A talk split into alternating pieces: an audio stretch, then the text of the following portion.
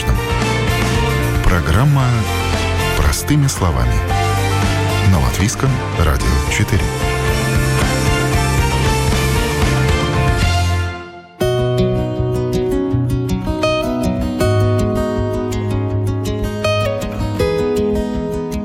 Век живи, век учись. Сегодня эта поговорка актуальна как никогда. Образование было в цене и раньше. Еще больше запрос на саморазвитие усилила пандемия. Курсы, семинары, лекции и вебинары пользуются сейчас большой популярностью. Как, зачем и чему учиться, если уже есть диплом и профессия? Об этом говорим в сегодняшнем выпуске программы «Простыми словами». Меня зовут Яна Ермакова, и начнем с того, что образованию все возрасты покорны. Петерис Апсе Апситис, преподаватель Рижского технического университета. Саморазвитию он уделяет большую часть свободного времени и в свои 69 учится и читает едва ли не больше, чем преподает. Ну, я бы сказал так, знания, знания накапливаются э, в течение жизни. Да? Все время э, мы должны учиться. Да? То есть э, технологии развиваются ветреным путем. Да? Мы все время что-то новое, новое. Вы тоже сейчас чему-то учитесь? Вот несмотря на то, что вы все время со студентами, их обучаете? Да, конечно.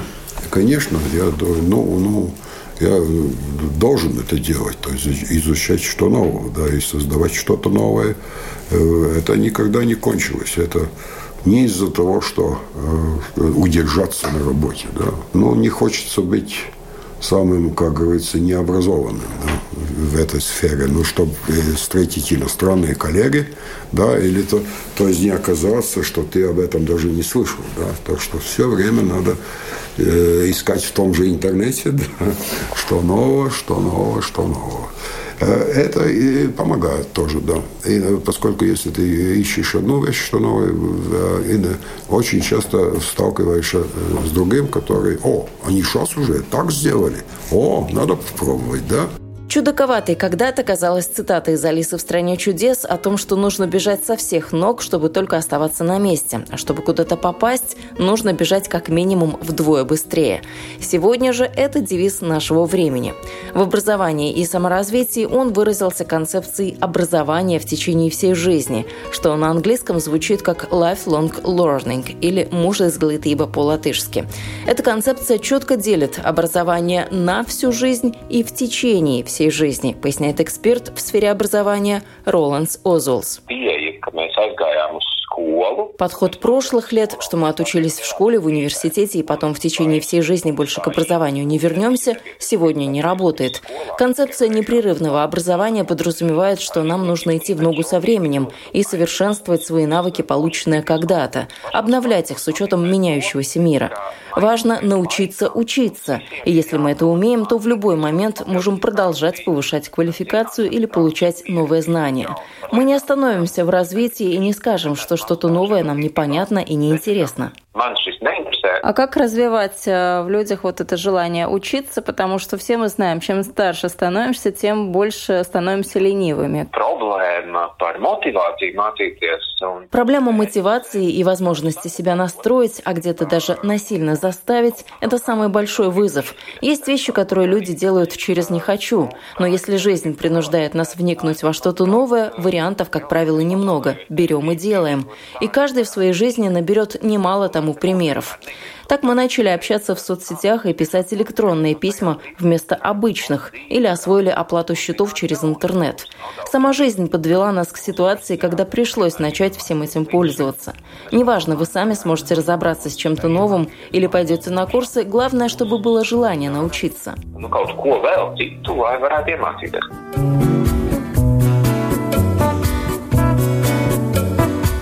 Но, к счастью, мы можем выбирать и учеба учебе рознь.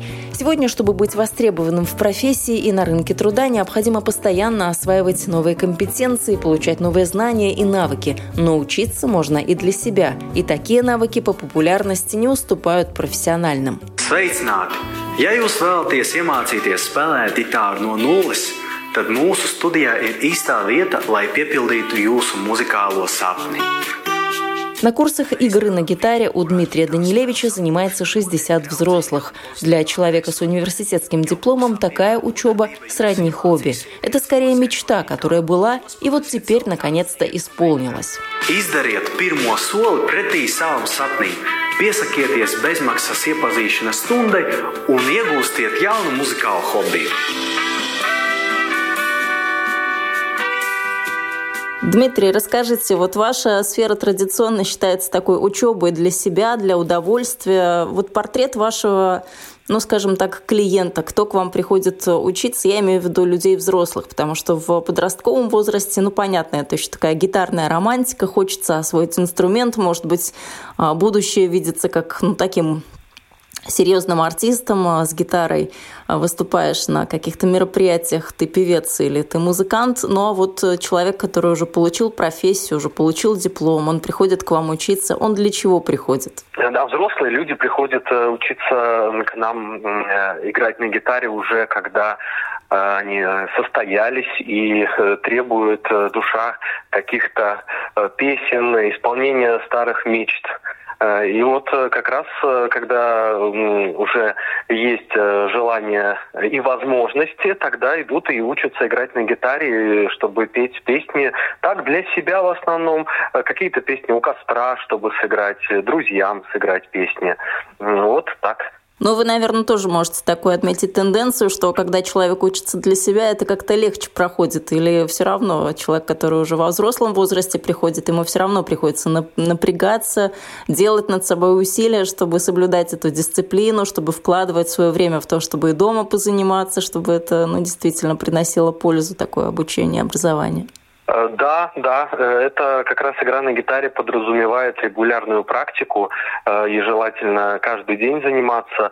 Ну и вот тем, кому больше всего надо, кто очень сильно хочет, действительно занимается регулярно и имеет результаты уже через месяца 3-4, уже играет достаточно свободно. Ну вообще, насколько дисциплинированы взрослые люди, потому что все мы понимаем, что нужно соблюдать баланс между работой, между какими-то своими хобби, обучением, семью и так далее, насколько дисциплина хромает у взрослых э, ваших учеников? Э, да, взрослым, э, взрослые часто приходят на уроки с разговором о том, что, к сожалению, неделя была очень насыщена, и много работы было, и удалось мало поиграть. То есть у взрослых они э, занятые люди часто бывают, и поэтому у них иногда вот какие-то недели, дни не получается поиграть регулярно. И здесь э, лучше всего работает именно такая дисциплина, э, даже если не хочется играть, все равно как-то взять гитару вечером, даже если усталость накопилась, хотя бы пять минут поиграть, вот пять минут. Если захочется продолжать, э, то, то, то и дальше играть. Если нет, э, ну тогда сложить гитару в сторону. Ну, потому что вот это в этом и есть весь секрет. Те ученики, которые играют э, регулярно, они вот и говорят о том, что иногда вообще нет сил, но когда берут гитару вечером, э, тогда как-то уже забываются обо всем, и отдых такой. Но это действительно золотое правило пяти минут, о котором вы сказали. Я тоже так себя всегда заставляю, если нужно сделать что-то, что тебе очень не хочется. А скажите, Дмитрий, как вы подаете материал э, уже таким взрослым ученикам, состоявшимся людям, немножко иначе, чем детям? Мы уже взрослые, немножко иначе воспринимаем информацию информацию новую? Да, взрослым подается информация э, так, что можно больше каких-то сравнений э, привести. Например, сравнение с вождением автомобиля, что это тоже навыки. И у взрослых есть уже опыт. Они это могут сравнить, они знают, что это такое. У них есть это понимание, что такое учиться и получать навыки. Поэтому со взрослыми ну, можно больше примеров каких-то привести из жизни, им это будет понятно больше метафоричности, метафоры какие-то, сравнения. Вот это взрослым э, подходит. А скажите, вот после пандемии, когда люди сидели дома, никуда не выходили, ни с кем не общались, э, чувствуется, что как-то есть эта потребность куда-то прийти, что-то делать, э, ну, в вашем случае прийти на курсы и играть на гитаре. Вот количество взрослых людей, кто к вам записался, оно как-то растет, варьируется? О, да, сейчас после пандемии люди приходят с запросом, что э, хочется и э, научиться играть на гитаре, а еще и хочется сообщества, общения, хочется выехать на природу с гитарой у костра. Э, и вот мы как раз сейчас планируем выезды летом э, у костра на природе. В противовес приятному саморазвитию учеба необходимая для карьеры.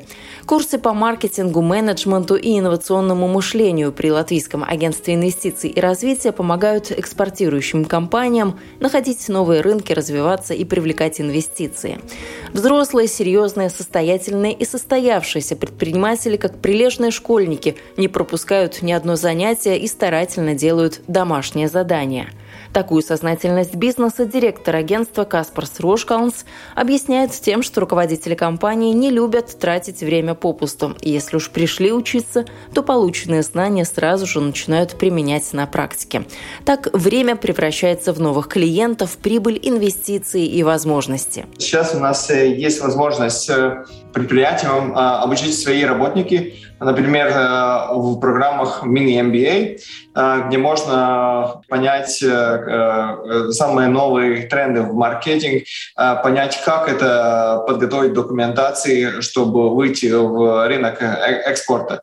Это обучение годится для маленьких компаний, но тоже мы видим, что есть очень большие компании, которые тоже используют этот, эти обучения потому что обучение как предлагает uh, Riga Business School. Но то, что самое важное, чтобы из этих обучений uh, реально практика менялась, чтобы те знания, которые сейчас uh, студент uh, научился, чтобы он сразу в практику uh, смог вложить нету больше варианта, что вы закон, э, закончили там, там школу, а, потом высшее, высшее образование, и потом будете работать 40 лет, и потом пенсия.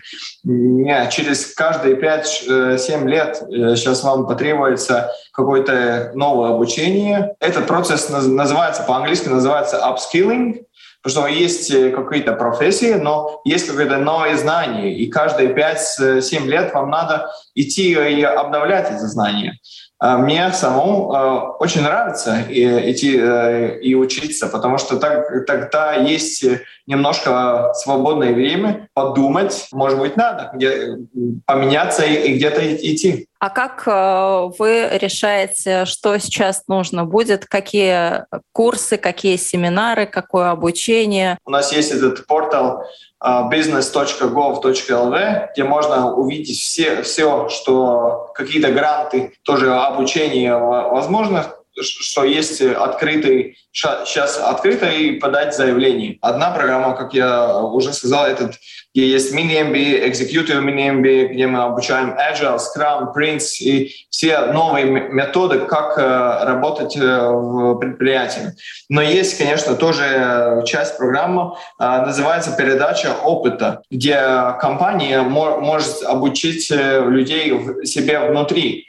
А если, например, есть какой эксперт, который знает, как э, делать, не знаю, вещи А, и тогда, возможно, через эту программу обучить другие люди в той, той же самой компании, и, и, и чтобы, чтобы у них были больше таких э, экспертов. Как происходит это обучение? Потому что за время пандемии мы все привыкли учиться онлайн. Сейчас мы видим тоже э, вариант гибрида, где есть часть обучения, которая онлайн, есть часть, где потребуется на месте, там, где есть какие-то брейнстормы или какой-то teamwork, тогда, конечно, есть часть теории, которую можно онлайн, есть какая-то часть, где все приезжают, и, и есть вот эта практика, которая можно только на месте. Ну, можно тоже онлайн, но лучше, лучше как бы э, результаты, если все приезжают на месте. Но пандемия и вам развязала руки, потому что так можно найти преподавателей, действительно, как вы сказали, из США, из Испании, откуда угодно. То есть именно тех экспертов отрасли, которых, может быть, вот так вот было очень сложно бы заполучить в другое время, в других обстоятельствах. Так точно, потому что если мы смотрим на новых э, рынок, как выйти там на рынок, ну, например, э,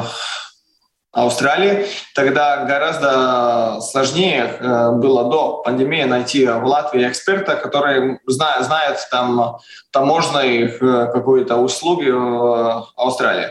Сейчас, конечно, если мы интересуемся об семинарах предприятия, тогда эти все гораздо легче организовать, чтобы просто найдем эксперта, который может, может э, немножко объяснять, например, вот этот э, таможенной ситуации и и сразу, сразу можно подключиться всем онлайн. Этот курс по микро-MBA в Латвийском агентстве инвестиций и развития относится к категории популярных форм образования. Сейчас востребованы короткие образовательные программы продолжительностью до нескольких месяцев. Они позволяют быстро получить новые знания и умения. Все эксперты сходятся в том, что учиться надо, но прежде чем куда-то записаться, нужно четко ответить себе на главные вопросы, говорит коуч по личностному росту и специалист по нейрографике Кристина Упмале. Но сперва надо понимать мотивацию. Да? У каждого своя мотивация. Есть два контрольные вопроса. А зачем вообще что-то надо менять или что-то надо учиться? И второй вопрос, э, что мне это даст. И если я могу ответить на эти вопросы, я уже э, разбираюсь, иду дальше, да, и понимаю, что ну, что мне важно вообще, что я хочу, от чего этот вопрос вообще возник, да.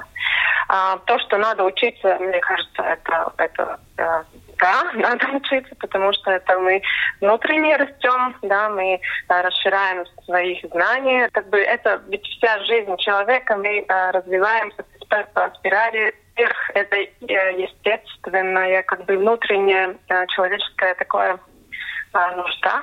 Потребность, да. Потребность, да. Поэтому мне кажется, что учиться всегда хорошо. И тоже, например, в молодости, ну, там показалось, там, научи, ну, выучилась, там, не знаю, но юриста, сейчас не знаю, хочу там йогой заниматься, да. Но эти все знания, они э, очень э, нодер в любой жизненной ситуации. Пригодятся, тоже, да. Да, если ты будешь там, например, такой хороший учитель по йоге или медитации, будешь свой центр открывать, тебе ведь понадобится тоже знание юриста, где ты можешь это все как бы интегрировать, да, и главное понять вообще, что ты хочешь э, в жизни делать, и чтобы был такой внутренний, не знаю, радость, э, если ты делаешь вещи, которые тебя радуют, то у тебя и энергия есть, и мотивация есть, и, и драйв такой. Если, ну да, если нет энергии, тогда есть хочу лежать в диване, ничего не хочу. Лучший враг хорошего, поэтому практикующий психолог Ирина Япиня призывает не впадать в крайности и совсем не интересоваться ничем новым плохо, но и круглыми сутками учиться тоже не совсем правильно.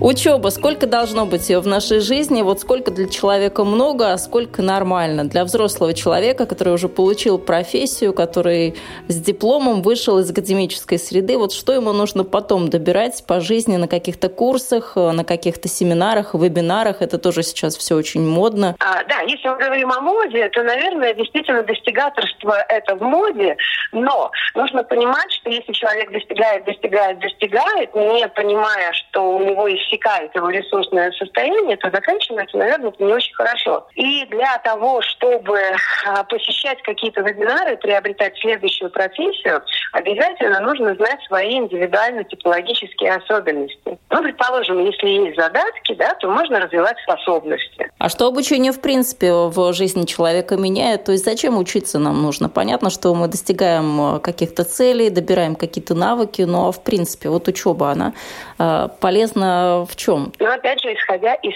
целей и четкого понимания э, востребованности того, что человек будет изучать. Предположим, он хочет изучать, ну, не знаю, китайский язык, допустим, да, а для чего, с какой целью? Просто развить мозг. Ну, наверное, если не будет э, поставлено целеполагание такое, вряд ли его учеба приведет к какому-то результату. А если он хочет потом, допустим, или преподавать, или э, организовать какое-то общество любителей китайского китайского языка или китайской, не знаю, живописи, или просто планирует переезд в эту страну, тогда, конечно, да. То есть важна цель. Я бы все-таки настаивала на том, что для того, чтобы приобретать новые знания, а, нужна конечная цель, что они дадут. То есть в начале пути можно а, определить а, тот финал, к которому человек придет. А образование на перспективу, я вот сейчас пойду прослушаю семинары, курсы, а помогут они мне, как мне кажется, где-то там в будущем. Я, наверное, склоняюсь все-таки больше к какому-то пути в образовании. Если ты знаешь, зачем, иди и делай. А, на перспективу, опять же, что мы будем а, изучать, чему мы будем учиться на перспективу, не зная а, своих индивидуальных типологических особенностей и не определяя свое ресурсное состояние. То есть мы можем очень разочароваться даже прямо-таки в середине пути. А разочарование в учебе – это не есть хороший результат лучше все-таки все предвидеть, да, для того, чтобы идти, получать удовольствие, что очень важно, удовлетворение от того, что ты делаешь, и дойти до определенного результата. Практические советы, как дойти до результата и в чем этот результат от учебы измерить в нашей программе буквально через пару секунд.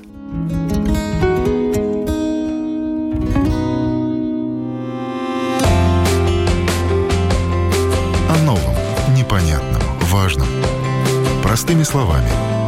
На Латвийском радио 4.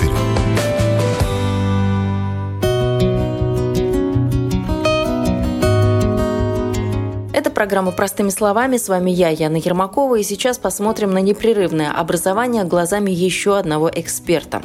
Доктор наук в сфере управления и директор учебного центра Ирина Ландо учится всю жизнь сама и учит других, поэтому и на процесс может посмотреть с разных точек зрения, как учитель и как ученик. Когда остановиться в этой концепции, подразумевает это образование, что мы учимся всю жизнь, есть ли такая точка, когда можно сказать, все, вот я выучился, все, с меня хватит? Если мы говорим об обучении в течение всей жизни, ну, с моей точки зрения, то это навык, который ты применяешь. То есть есть обратная сторона медали, что знания, которые ты не применяешь, начинают тебя разрушать. Мы знаем немало людей, у которых три диплома, и они до сих пор не могут себя найти. То есть, да, если есть такая возможность, пожалуйста, можно коллекционировать дипломы, но ты никем не станешь. Вопрос, можешь ли ты знания, которыми ты обладаешь, применить, ну и как-то использовать дальше. Если нет, то просто признайся себе честно, что это твое, ну, может быть, хобби, может быть, тебе интересно. А, если ты превратил это в свою работу или тебе для работы это нужно, ну, кому-то, может быть, для общения, кому-то там для того, чтобы поддержать в семье хорошую атмосферу. Да? То есть если ты это используешь, то, конечно, ты обучаешься. Ну вот вы привели в пример крайность, когда человек набирает эти дипломы, коллекционирует. Есть вторая крайность, когда люди не очень любят учиться. Как сформировать э, в себе эту привычку учиться? Переведи это в деньги. То есть э, можешь ли ты на этом заработать? Я не имею в виду, что начать преподавать то, что ты прошел, потому что тут э, будет очень много вопросов, когда аудитория начнет тебе вопросы задавать как отличается специалист от, ну, ну, от недоучки, от неспециалиста. Как только начинают задавать вопросы, человек не может ответить на вопросы. Э, так вот, э, переведи в деньги, сколько тебе стоит э, незаключенный контракт, сколько тебе стоит то, что ты не смог договориться с человеком, я знаю людей, которые говорят, что если бы я освоил этот навык, то, возможно, я бы первый раз и не развелся. И если ты можешь понимать это, и ты можешь это применять в жизни, то, скорее всего, ты увидишь, где твой выигрыш. Но мозг все равно как-то трудно у нас э, новую информацию воспринимает, особенно становимся старше, может быть, бурчим больше по поводу того, что опять за школьную парту, опять учиться, опять какие-то книжки, домашки. Все-таки тяжело, да, нам? Как, может быть, нам облегчить вот эту вот миссию, участь, когда человек идет и чему-то учится или слушает какой-то семинар? Ну ладно, семинар возьмем за аксиому, что это что-то приятное и короткое, а вот уже обучение или какие-то курсы это все-таки побольше и подольше. Тут э, сейчас нужно говорить все-таки немножко о новой картине мира, потому что пандемия и локдаун поменяла все в процессе обучения. Люди, во-первых, очень сильно потеряли навык обучения. Почему? Потому что очень много вебинаров строится по стандартной системе дорогой бизнес-школы, когда говорится так, значит, сначала показываешь стиль жизни, потом э, начинаешь нагнетать обстановку. Вот сейчас, сейчас я что-то интересное расскажу, не отключайтесь. Потом, зная систему построения такого рода вебинаров, ты понимаешь, что полезное для тебя будет 42 по 48 минуту, и потом начнутся продажи.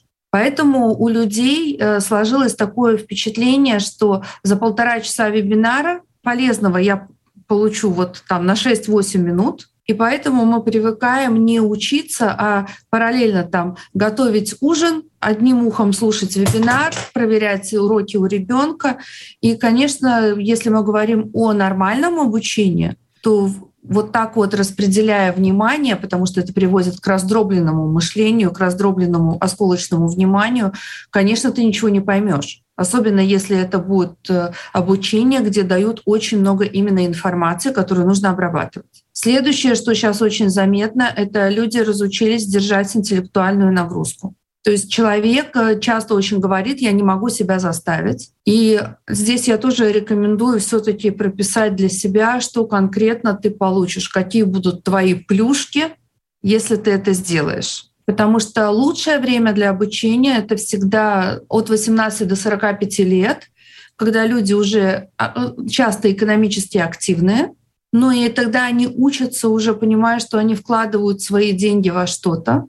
Вот у взрослых людей самый дорогой ресурс — это время. И то, что мы говорим «время — деньги», то есть на что ты тратишь свое время. Может быть жестко, но очень многим людям задаю вопрос, вы знаете, сколько вы стоите в час? К сожалению, большинство даже не подозревает об этом.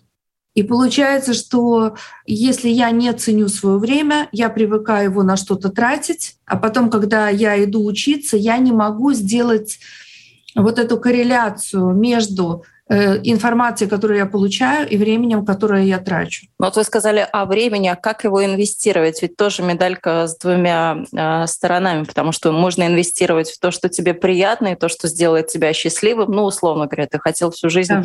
научиться играть на фортепиано или на гитаре, и ты пошел да. или занимаешься танцами, это тоже обучение. Или ты идешь и понимаешь, что, ну, мне нужно выучить язык, для моей профессии будет полезно, не знаю, сходить еще на одни курсы менеджмента или маркетинга, как эту границу провести? Себе приятно или то, что для будущего? А, знаете, то, что сделала пандемия, она сделала жуткую вещь. Нас всех ввели в состояние не просто стресса, а это ди-стресс, то есть стресс, который длится долгое время. В стрессе первый отказывает память, потому что в этот момент тебе не надо ничего вспоминать, тебе нужно быстро или дерись, или беги или замри, умри, да, притворись мертвым. У нас всего вот эти три реакции. Если мы говорим о серьезном стрессе, другое дело, что для вас стресс. Соответственно, люди оказались в такой ситуации, что на два года всех ввели в состояние стресса, потому что что-либо прогнозировать невозможно. У людей отняли возможность отвечать за тот кусок э, жизни, за который они привыкли отвечать вот человек, если он чувствует, что он в состоянии вот этого стресса, и он не видит смысла ну, развиваться, учиться, вот тогда имеет смысл идти играть, учиться играть на гитаре, учиться вышивать, э, любые курсы, которые позволят вам почувствовать, что вы живой. Ну, мы делаем это осознанно, то есть я понимаю, на что я трачу свое время, просто потому что сейчас у меня нет возможности зубами, там, когтями вцепиться и делать карьеру. Я чувствую, что я не могу этого делать, Хотя, если мы посмотрим назад, зная, что многие ушли, например, на то, что нужно было сидеть дома, то, конечно, за два года можно было выучить любой язык. Но дело в том, что люди в той ситуации, не надо их в этом обвинять. Они были в таком стрессе, что дай бог, чтобы они вышли из этого без антидепрессантов. Ну, человек должен просто контролировать свои эмоции. Чувствуете, что вообще ничего не хотите. Идите учитесь на то, что вам нравится. Ну, очень многие выставляют сейчас. Кто-то там картины стал рисовать, да, кто-то там игрушки шить. Абсолютно нормально. Кто-то йогой занялся. Вы имеете на это полное право. Главное тут только понимать, что и для чего ты делаешь. Ну и, наверное, баланс времени должен, нужно соблюдать, потому что если человек набрал огромное количество курсов, то где же тогда все-таки отдыхать и мозгу расслабляться? То есть где вот та золотая серединка? Не учиться плохо и слишком много, учиться тоже много. Как определить золотую серединку? Ну, скажем так, э, давайте говорить честно. Умение держать интеллектуальную нагрузку — это точно так же, как в спортзале. Значит, если ты за последние два года не ходил в спортзал, но очень многие перестали ходить в залы, ну и залы были закрыты, да, то не надо думать, что твое тело в той же форме, как ты обычно занимался там три раза в неделю. То есть это совершенно другое тело, и начинать тебе придется не с того, на чем ты остановился, а ну пусть не с нуля, то есть ты все знаешь уже, но месяца 3-4 у тебя уйдет вообще, чтобы тело хотя бы поняло, что ты от него хочешь. Но мы не говорим про тех, кому там сейчас, например, 18-20 лет, на них пахать можно, они быстро придут в форму. А если ты два года не учился или воспринимаешь учебу как вот это вебинары, семинары, которые э, сюда влетают, отсюда вылетают, то получается, что ты привык воспринимать обучение как просто бла-бла-бла поговорить. И здесь нужно делать выбор в ту сторону, то есть какой результат ты хочешь получить. Помимо всего, я преподаю скорочтение, я очень хорошо вижу. Раньше, это было 12 лет назад, был первый звоночек. То, что по старой программе делали дети легко, ну, 8-9 лет, прошло всего 12 лет, и не смогли делать ребята из 5-6 класса, то есть это уже 11-12. Мне все говорят, да нет, нет, нет, но дело в том, что я их вижу. У меня очно училось 12 тысяч человек. Да извините, 12 раз большую школу выпустить. Теперь, э, если мы говорим о том, что произошло сейчас, Сейчас такое ощущение, что у многих мозги стали ватные, потому что мы видим перегруз именно информации, не знаний, а информации. Отовсюду тебя дергают, тебе показывают, смотри, здесь чуть-чуть, тут чуть-чуть, там чуть-чуть. И все социальные сети, все каналы продвижения информации, они начинают сжирать твое время. И ты не можешь в этом ориентироваться. Если у тебя нет инструментов, как с этим работать. Тебе просто кажется, что ты потратил свое время, а ну, критерии хорошие, есть результат или нет. Ну вот, кстати, вы, наверное, уже частично ответили на этот вопрос о результате. В чем должен этот результат и эффективность измеряться в деньгах? Ну это как один из вариантов, как я понимаю. Это а один чем... из вариантов, безусловно. А, следующее может быть Сейчас я не могу это использовать, но если я вижу, какие шаги я буду делать вперед, мне это пригодится. Вот, например, у меня есть э, типы работы или типы обучения, которые мне пригодились через 12 лет. Есть хорошая фраза, это «кто на что учился». Я, в общем-то, доктор наук. Но это обидная фраза часто бывает для тех людей, кто, может быть, э, считает, что ну он дворник, но ему это нравится. Давайте так. Э, когда началась пандемия, я думаю, что дворники были одними из самых счастливых людей, потому что у них была работа, работа на свежем воздухе, можно было выходить. И больше того, никто не пачкал. Грязи на улице не было. Э, поэтому, безусловно, но если ты делаешь выбор, что я буду дворником, какова вероятность, что через 7 лет у тебя на счете будет лежать миллион евро? Поэтому давайте так. Ты принимаешь решение, на кого ты учишься. Опять, э, ты принимаешь это решение уже, можно сказать, со школы. Мы сейчас подойдем к той системе, что сейчас мы видим, что в школу ходить может кто угодно, но ходить в школу и учиться в школе — это разные вещи. Дальше твой аттестат показывает тебе, э, на кого ты сможешь учиться. Но вот сейчас в пандемии многие тоже задумали, э, задумались о том, чтобы начать учиться чему-то новому, может быть, поменять профессию. Таких очень много людей, кто меняет профессию. Кто-то пошел учиться вот из того, что я знаю, на перспективу. То есть сейчас, может быть, мне это образование не нужно, но, условно говоря, там через полгода я соберусь, поменяю работу и уйду в новую сферу. Поэтому сейчас я вроде как учусь на перспективу, и потом мне это пригодится. Ну, если бы я сейчас шла учиться, вот, ну, с нуля, то я бы начинала работать э, в той сфере, на которую я учусь, хотя бы как волонтер, чтобы набираться опыта. Потому что если ты продолжаешь сидеть на попе, делать что-то старое, у тебя новые знания, ты их не можешь применить к своей практике, потому что у тебя нет такой возможности. Ты не видишь, как работают люди в этой области. Ты не можешь набрать количество необходимых ошибок, на которых ты будешь учиться.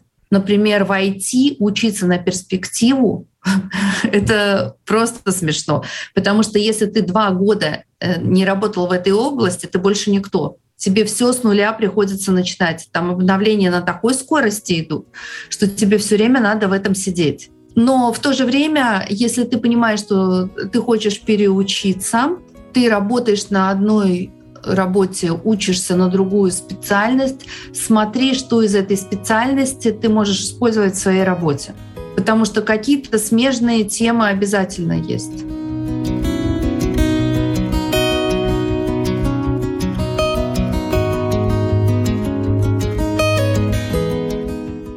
у меня всегда вопрос, э, у кого вы учитесь.